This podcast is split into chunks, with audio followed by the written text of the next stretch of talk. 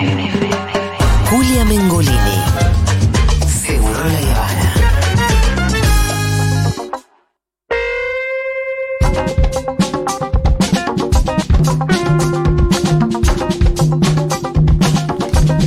Bueno, en este seguro la Habana extraordinario de lunes, lo voy a decir cada vez que vuelva al piso. Voy a decir, vuelvo a avisar, no está Julia, no está Fito, porque bueno, la gente prende la radio en un momento que a ellos quieren, no cuando uno quiere.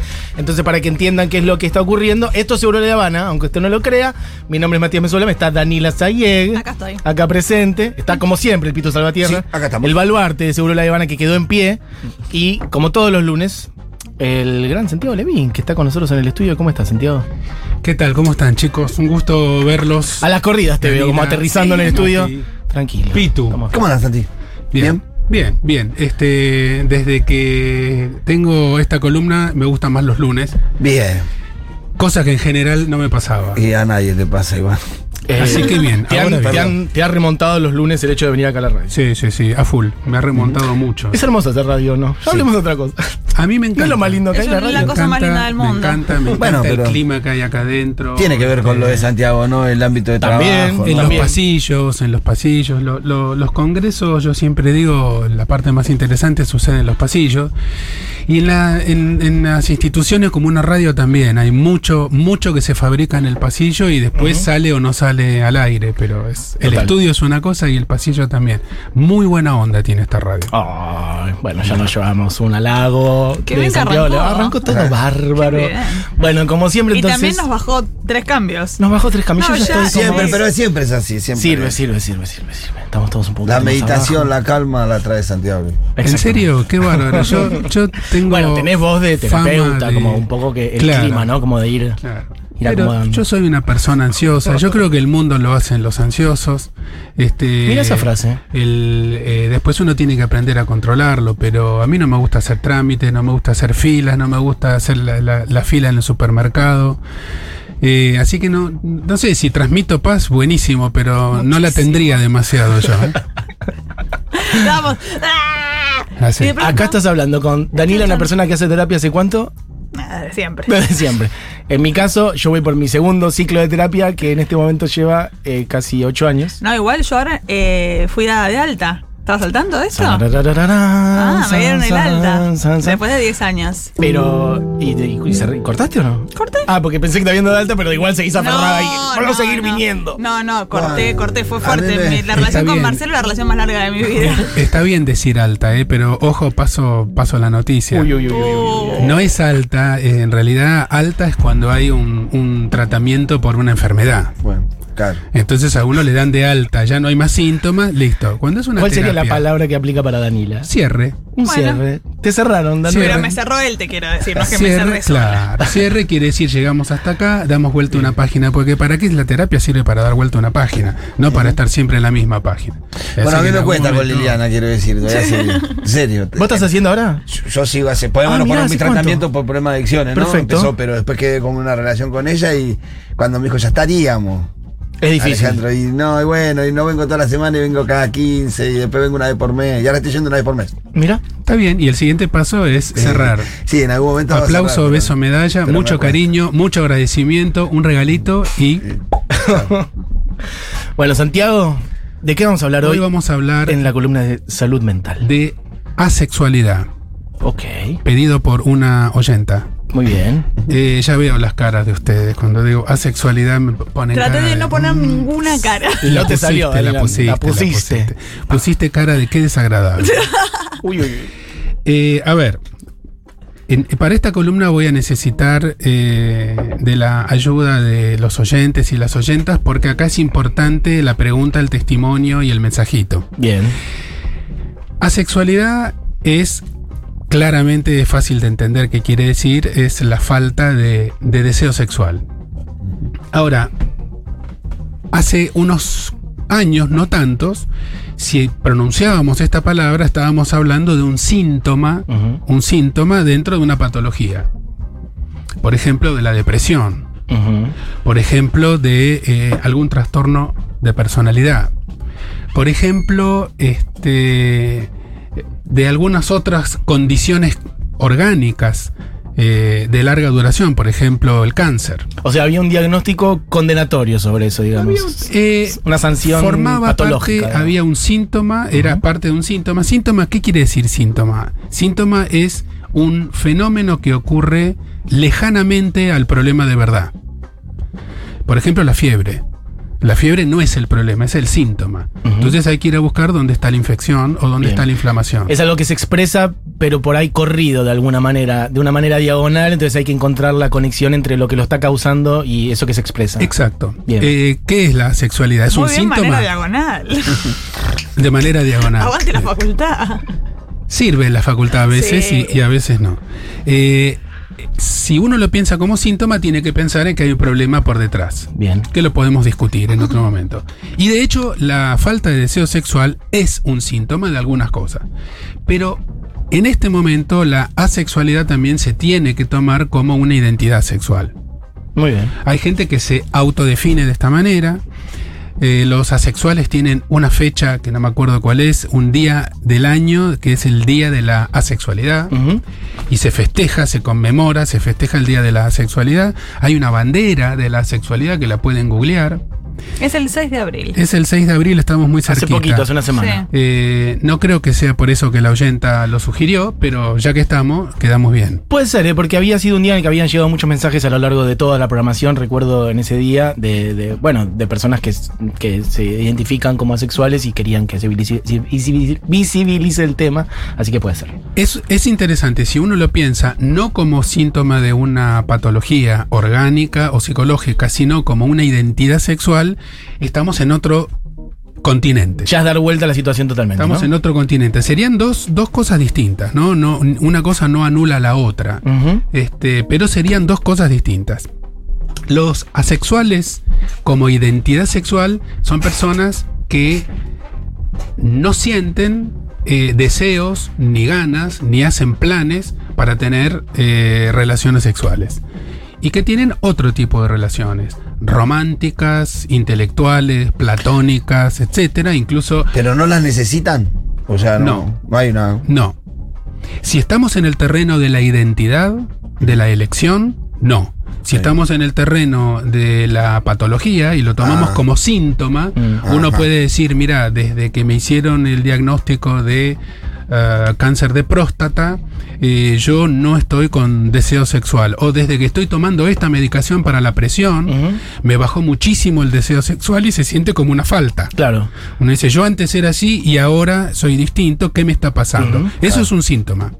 Ahora, el que lo vive como una identidad, como una elección, es una persona, varón o mujer, que puede tener una orientación general hetero, eh, bi o gay, y entonces se llaman heterorománticos, birrománticos, gay románticos.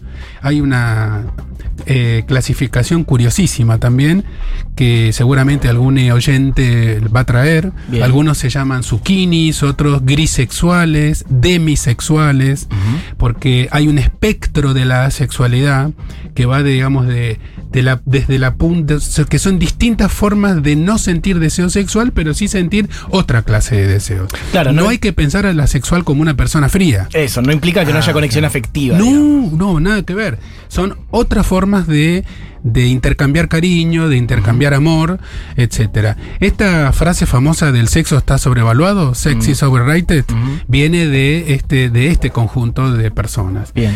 que son un número difícil de calcular porque no está estadísticamente investigado en ningún lado.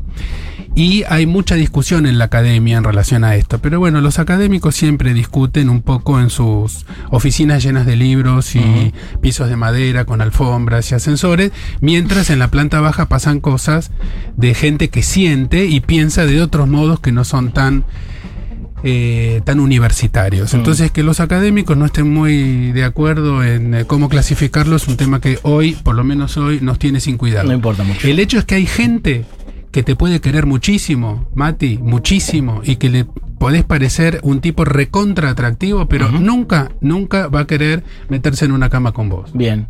Creo que la, la diferencia más rápida y más clara sobre lo que estás contando tiene que ver con cómo esa persona percibe lo que le pasa. Si lo percibe como un problema y lo sufre, bueno, es una cosa, y si lo percibe como algo con lo que está bien y está conforme así y elige vivir su vida así también, bueno, empieza a ser una identidad, ¿no? Y a Pasa reivindicar eso también. No, me parece que hay como una cosa de. En general, la gente juzga mucho lo que le pasa a sí misma. Como estoy sintiendo esto, qué mal que estoy. Claro, No obviamente. hay como una cosa, siento esto fantástico. Imagino que debe haber un tránsito bastante complejo, tomando esto que dice Danila, de entender que lo que te pasa, eh, bueno, puede estar bien y que es una identidad, porque efectivamente de afuera se patologiza mucho, ¿no? Hay como Sí. un remandato de que hay que querer coger todo el Claro. tiempo. Exactamente, por eso a eso iba ahora, exactamente. Este, si la persona se siente bien, si uno se siente bien, si uno no lo vive como un conflicto, este, como un problema serio en el vínculo con alguna otra persona, está todo bien.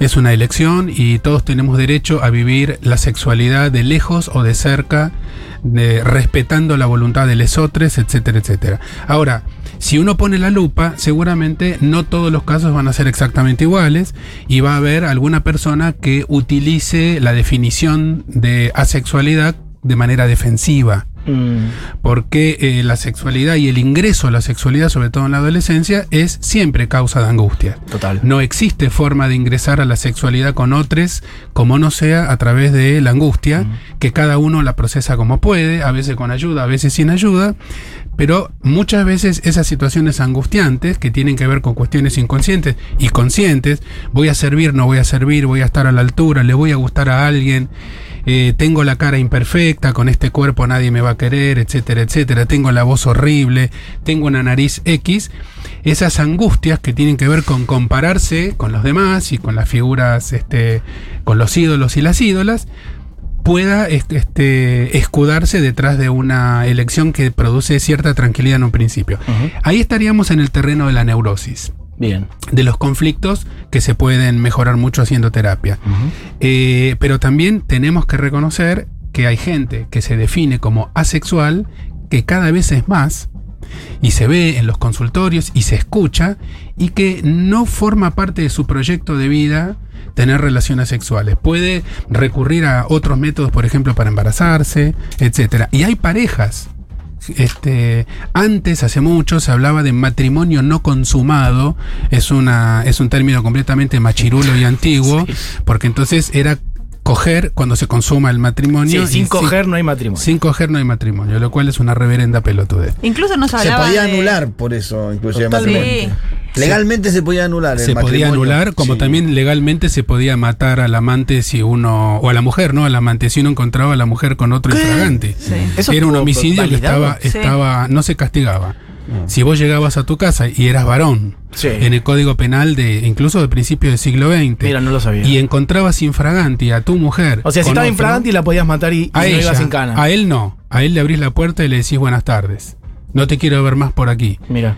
Este tipo papo. Claro. Pero a, a la A mujer la la, podías podías matar. matar. Entonces sí, la, la legislación ha ido acompañando siempre un poquito más tarde, pero ha ido Sí, acompañando. después se disfrazó de homicidios pasionales, ¿no? Se lo empezó Exactamente. bueno, eso se llamaba homicidio pasional. Ah. Ese era el Crimen pasional. Crimen pasional. Exactamente. Crimen, pa- crimen pasional. ¿Y no había también algo como deberes sexuales? ¿Una sí, cosa así? Sí. Yo Ah, hace claro. muchos años atendí a una señora grande y eh, como yo era un médico remoderno, le pregunté en un momento, la señora no tenía ningún aspecto de querer hablar del tema. Cuando uno es pendejo, uno tiene problemas con el timing. Entonces yo Ah. le, le pregunté directamente, ¿y la vida sexual? ¿Qué onda? La señora me tendría que haber pegado con el guante en la cara porque ella no había manifestado ningún interés de hablar, del tema. claro. Pero ella me dijo, sí, mire doctor, una o dos veces por año mi marido me dice, dese vuelta que tengo que hacer uso. Ay, no. Nunca me olvidé de ese conjunto de palabras. Ay, El, tratamiento de usted, la expresión hacer, Hacer uso, uso. etcétera, etcétera. Hacer uso. Bueno, volvemos rápidamente al siglo. XXI. Aparte de ese vuelta a una cosa, cosa como de objeto directamente, ni siquiera, che, participemos en esto juntos. No, no. Sí, sí, Ese no, ni siquiera eh, enmascar, un, enmascarar Intentar un generar poquito. algo en conjunto. Sí, romantizar un poquito. ¿Eso algo qué año? Esto fue, No fue este, no fue hace tanto, eso fue en los fines de los 80. Una persona que había nacido en la década del 20. Claro. Una mujer de 60 en los 80. Bien. Entonces, este es importante, importante, volvemos al siglo XXI, existen las personas que no sienten eh, atracción sexual, pero que sí sienten otros tipos de atracción y otras formas de querer y otras formas de sentir afecto. Y lo que nosotros tenemos que decir, despejando el tema de la, del síntoma y despejando el tema de la defensa, es eso está bien. Eso está bien. Es una forma más de ser en el mundo. Y esto, es esto, que, esto que acabas de decir es algo que clínicamente desde la psiquiatría o la la psicología empezó a, a decirse desde cuándo. Desde hace muy poco. Mm. La homosexualidad era una, una- una enfermedad hasta eh, la década del 80, que fue quitado del manual diagnóstico y estadístico norteamericano por presiones de los grupos gays y lesbianas que amenazaron con publicar la lista de psiquiatras gays y lesbianas de la American Psychiatric Association y con esa presión se quitó uno de los diagnósticos más políticos y discutibles de la psiquiatría moderna. En la década, en el siglo XX, la homosexualidad se psicoanalizaba para superarla. Claro, total. Entonces, todo esto es muy reciente y como, como decíamos hace un ratito, acá tiene mucho que ver eh, cuáles son los modelos de sexualidad que nosotros aprendemos. La sexualidad que los varones este, que tenemos más de 40 o 50 hemos aprendido sobre todo del porno. ¿no? Que es un tipo de sexualidad muy machirula, muy objetualizante, donde hay una musiquita de fondo, y todo el mundo se, se desnuda inmediatamente, directo a la penetración, y todo es muy grande y muy bello y muy corto, y parece una olimpiada. ¿No? Total. Este, esa es la sexualidad que muchos varones occidentales hemos aprendido desde chicos de manera informal. Por suerte esto está cambiando mucho y así como existen los colectivos de eh, personas que se autodefinen de maneras distintas, no tradicionales, también está entre esos conjuntos el grupo de los y las asexuales. Bien. Y hace un ratito, como decías ayer, hace un ratito, me parece muy importante eso, eh, mencionamos que si nosotros tomamos a la sexualidad eh, como una obligación, te tiene que gustar sí o sí, porque si no hay algo que está mal en vos, entonces la gente que se define como sexual se va a sentir discriminada y aislada. Tenemos que empezar a pensar que no le encanta a todo el mundo. Y, y- y también que no todo el mundo la pasa fantástico y que no todo el mundo tiene el mismo ritmo y las mismas ganas y la misma frecuencia. En una de esas puntas están los compañeros y las compañeras que se definen como asexuales con sus matices, porque la grisexualidad y la demisexualidad algo hay, pero poquito, y no es el objetivo principal. Y en general la gente que, eh, o que, que vos conocés que se identifica como asexuales o, la- con las que hayas hablado y demás, ¿es algo que ocurre en el tránsito de la adolescencia entender eso o ha pasado de gente por ahí adulta, más grande, que a lo largo de su vida dice, che, pero a mí me parece que lo que yo soy es que soy asexual? Gente por ahí de 40 o 50 años. Sí, gente que luchó toda su vida contra eso, contra el estigma, y che, y vos, y pareja, y... Por ahí gente que sufría y- su sexualidad durante toda su vida, no entendía qué era y era que, che, al final me parece que no tenía tantas ganas de hacer esto. Todo el asunto no era si te gustaban los varones o las nenas, había Otra otros, cosa, otras cosas. ¿no? Puede repasar eso. Che, manden sus mensajes. Hay muchos mensajes ya, Eso, ¿eh? al 1140 660000 con preguntas o con testimonios en primera persona, ¿por qué no? Eh, acá escribí alguien que dice, eh, justo, qué oportuna esta columna. Yo hace poquito me estuve pensando, me estuve empezando a replantear mi sexualidad y creo que me definiría demisexual. Y estoy hablándome con un chico que me gusta mucho, pero él tiene muchas ganas de tener relaciones y piensa que es eh, por falta de autoestima o lo ve como que no estoy bien y por eso no quiero. Bueno, y esto me hace dudar si es por esto o porque directamente no me gusta tener relaciones, nunca la pasé bien ni disfruté tenerlas. Bueno, yo no voy a decirle a la oyenta lo que le pasa a ella porque no la conozco, pero me parece buenísimo el planteo. Mm. Porque ella se hace- es, todas esas preguntas son las preguntas correctas. Eh, yo lo único que agregaría ahí es que no haberla pasado bien antes no significa que no la vaya a pasar bien en algún momento en el futuro. Mm. Eh, yo creo que la pista de la asexualidad habría que buscarla más por el lado del desinterés que por el lado de la mala experiencia. Eso te iba a preguntar también, porque estamos hablando de deseo sexual y de tener relaciones sexuales efectivamente con otra persona, pero de algún. Eso en realidad, una cosa es el deseo y otra cosa es efectivamente tener una relación sexual con otra persona. Entonces, en el marco o en el arco de la asexualidad, ¿qué lugar ocupa, por ejemplo, la masturbación? Porque por ahí hay gente que tiene efectivamente deseo sexual y que lo vive de esa Está muy manera. bien, Mati. Se masturba y simplemente no tiene relaciones sexuales con otra persona. Eso no, no encajaría sería dentro de la sexualidad. Bien. Tampoco encajaría el celibato ni la abstinencia por motivos religiosos, porque uno puede tener un montón de ganas, pero no. No, eso eh, es reprimir. No exactamente, exact- no, no concretarlas porque por X razón Mm. eh, religiosa o porque hay gente que hace promesas obsesivas, ¿eh? Claro, Y pero eso sería- yo, si, si gana Chacarita por Sí, más sí, de tres goles hago, no sé qué. en tres meses y bueno, no, eso, eso, eh, masturbación queda para otra columna, es un tema interesantísimo. Ok. Solamente quiero decir que está bien masturbarse y no hay un número de veces por día que esté mal o esté bien. No, eso desde ya, pero digo, en el caso de, de la gente, este, el ejemplo religioso, sí se estaba como imponiendo un mandato, etcétera. Ahora, ¿qué pasa por ahí? El que no tiene un mandato y dice, bueno, yo mi deseo sexual lo voy a resolver. Eh, Acá sola en casa. la paja. más Sí. Perfectamente. Pero con otra gente. Pero no. vos decís como, claro, y con otra gente no. Eso Bueno, vos decís, ese no, es el- no el- entraría en el arco de la sexualidad. Hay un viejo chiste que Sí. seguramente ustedes no lo escucharon, que es en las este, dos chicas preguntándose, ¿vos qué preferís? ¿Hacerte la paja o coger? Dice, yo coger y vos hacerme la paja. Y la de que se hace la paja le dice, pero ¿po- ¿por qué preferís coger? Y se conoce gente. Claro, cogiéndose con Cogiendo se gente. conoce mucha no gente. Es es mucha, verdad no hay tanta diferencia. Es una buena red social. La Sí, autosatisfacción. Es una cosa que yo he dicho muchísimo. Está muy bien. Es un viejo chiste. Se conoce gente, a veces se conoce gente que no vale la pena. La mayoría. Bien, Eh, ¿hay más mensajes? muchísimos. ¿Hay audios o son todos mensajes eh, de gente que escribe? A ver si hay alguna, alguno, eh, Qué malo soy yo contando chistes. Valiente. Que ponga Yo su voz. A Mira. los Está. 17 conocí un chabón que tenía 16 años que- más que yo. No, pero este es el tema el ¿eh? anterior. Este es el tema anterior que estábamos con la diferencia de edad. Te leo bueno. uno, uno de este tema. Mamá de un bebé de 10 meses.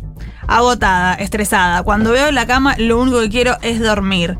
Por suerte tengo un compañero que me entiende y respeta cuando no tengo ganas de hacerlo. Y eso es muy importante para mí. Eso no es asexualidad. Es otro tema. Eso es como, algo- como identidad, Claro. como identidad sexual. Eso es una mujer que tiene todo el derecho a eh, Estar cansada. tomarse el tiempo A no tener para ganas, sí. recuperar las energías que lleva la maternidad, el, el amamantamiento, tener un bebé de 10 meses que ya de por sí es agotador y me parece buenísimo que el compañero la banque. Bueno, a mí me está pasando, hace ya unos, unos cuantos años, después de terminar mi última relación, es que eh, los encuentros sexuales espontáneos, esporádicos, de, de encontrarte para garchar básicamente, no es algo que me llame mucho la atención, para nada. Eh, y me considero demisexual, considero que debo tener un, un vínculo y conocer a la otra persona un poco al menos y, y generar ya una empatía eh, mínima como para poder involucrarme sexualmente. Mientras tanto, no tengo relaciones sexuales con nadie eh, si no está en mi deseo. Y bueno, mi deseo hoy corre por ahí. Entonces, eh, creo que la sexualidad también es un, en lo particular, para mí es un, es un estadio que transito y que claramente me cuestiono todo el tiempo porque es, se corre un poco de la norma, esto que decía como Dani, como, bueno, hay que encontrarse para coger. Y la verdad es que ya un- puede que también no funcione de esa manera. Buenísimo lo que dice el oyente, buenísimo. Esa sería la definición, hizo una definición de Wikipedia de demisexualidad, que está muy muy bueno, que es este, gente que no es 100% asexual, esto estaría en lo que decíamos del espectro, Ujú. Pero que necesita un, un, un entre largo, necesita conocer a la otra persona, sentir algo, lo que antes se atribuía a las eh, mujeres tímidas. Mm. Dale, no se va. Dale. Vamos, vamos directamente. Bueno, esto hoy ya no es patrimonio de la mujer tímida que no se anima a coger, sino que forma parte de un modo de sentir la sexualidad que requiere un- una etapa romántica y de conocimiento que puede ser prolongada hasta que la persona se siente en condiciones y con ganas de tener un intercambio sexual. Bien. Sería lo anti-Tinder. Claro. Claro. Digamos que es bueno, te gustó, te gustó, Rápido, match, claro, no. listo, telo, se garcha, chao, muchas gracias. Ojo que eso está muy bien, con respeto, con este consentimiento de ambas partes y con diversión, está muy bien, pero creo que el mensaje de la columna es no todo va para todo el mundo. Claro, total. Y me imagino que, que, bueno, por ahí la gente que se identifica como asexual debe sentir, o, no sé si sufrimiento, pero debe sentir que el mundo mm, no está muy hecho para ellos, básicamente, ¿no? Como un mundo que les es ajeno en buena medida, porque el mundo en el que vivimos todo el tiempo lo está bombardeando No, con de- estímulos sexuales, con mandatos sexuales de la cantidad, de cómo, de cuándo, de, Y de cuánto. ser hot. De, de- exacto, de estar en. de, de- de ser deseable para la Sí. otra persona, ¿no? Y de estar dispuesto o dispuesta Sí. todo el tiempo. Todo el tiempo, sí, Porque sí. es de muy buena onda y este eh, y en la primera, la primera cita y el primer encuentro y nos juntamos para agarchar. Eh, insisto, eso no está mal, pero no sirve para todo el mundo, no le cierra a todo el mundo. Antes decías que, que, una, que se jugaba con esta, esta idea de que una mujer que no tenía relaciones sexuales en la primera cita era porque era tímida. Para mí había como una cosa cada vez menos igual, pero como una cosa de... eh, Una reprimida, era una sí, reprimida que no sabe No, sé gozar. si eso, pero como una cosa de que el, el deseo de las mujeres no estaba muy puesto en juego ahí, era como una cosa de cuándo le ibas a entregar al chabón. Claro. Como... Y Bueno. también estaba el criterio de si era fácil o no. O sea, ¿viste? Si- en la primera cita no, nunca en la primera cita. El, el O era fácil de- la que en la Pero primera siempre- cita lo hacía, ¿no? Sí, pero siempre era como de entrega hacia el otro. no Claro, había una sí, idea sí, de cuándo ella quería coger. Era No, como. y si la pasaba bien o no, y qué es lo prefería, qué es lo que prefería practicar. El concepto de frigidez, Mm. que viene de frío, frígida, se, se aplicaba solamente a las mujeres cuando, lo, cuando el hombre no lograba eh, una relación sexual satisfactoria, la acusación era es que vos sos frígida. Mm. Por suerte, esa etapa también estaría este, superada.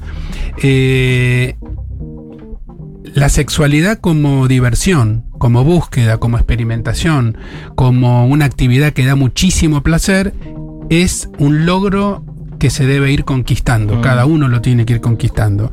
Lo mismo que el descubrimiento de si uno necesita más tiempo o menos tiempo, o si uno le gusta esto o le gusta aquello. Hay prácticas sexuales que hoy se consideran totalmente normales que no incluyen ninguna de las cosas que aprendimos los varoncitos mirando porno Mm. que incluyen otras cosas muy distintas. Por ejemplo, no penetración, no erección, eh, no eh, todo clítoris. Entonces, la sexualidad no tiene límites, la sexualidad humana eh, hace desde que somos unos animales culturales y ya no utilizamos la sexualidad exclusivamente con fines reproductivos, esto se ha ido am- ampliando hasta no tener límites y cada quien tiene que encontrar su propia manera de practicar una sexualidad plena, satisfactoria y que le den ganas de hacer. Total. También pienso en que eh, está bueno y siempre lo decimos pensar la sexualidad y la orientación como algo que puede fluir entre una orientación y otra, o entre un deseo y otro.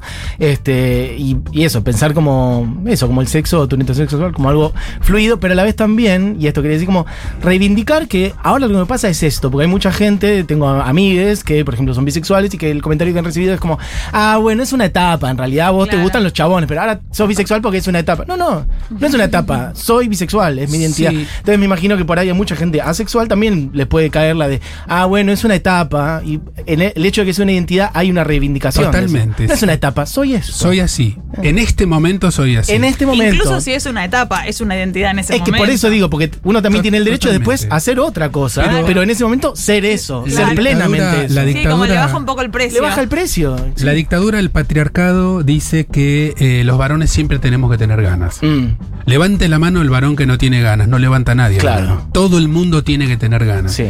¿Y qué pasa si un varón no tiene muchas ganas? ¿Qué pasa? Deja de ser varón inmediatamente. Sí. Los mandatos. Seguimos escuchando. Hay más, Eh, si no, diga usted. acá Si no Sabrina- cerramos acá, como dice mi, te- mi terapeuta. Acá Sabrina dice, siempre pensé que si era que si era malo querer masturbarse muchas veces al día. No, no es malo, no es malo, no hay un número, este, pajéense de manera libre. Chicos y chicas y viejos y viejas. Bien. Está muy bien, hace muy bien y aparte otra cosa. Y no te salen pelo en la mano. No hay forma de saber pedirle a Leotre lo que uno quiere, este, y lo que a uno le gusta y lo que a uno no le gusta si primero no lo investigó uno por sus propios medios. Bueno, seguramente has hecho columna ya de masturbación, pero si no, te, no, te la pedimos. Ah, bueno. vam- Vamos a hacer, no, nunca, nunca. Vamos a hacer una. No va a ser de técnicas, por favor, ¿eh? Este, pero sí de, en general, el entorno masturbación. Genial. Bueno, asexualidad. Hoy, gracias Santiago. Buen lunes.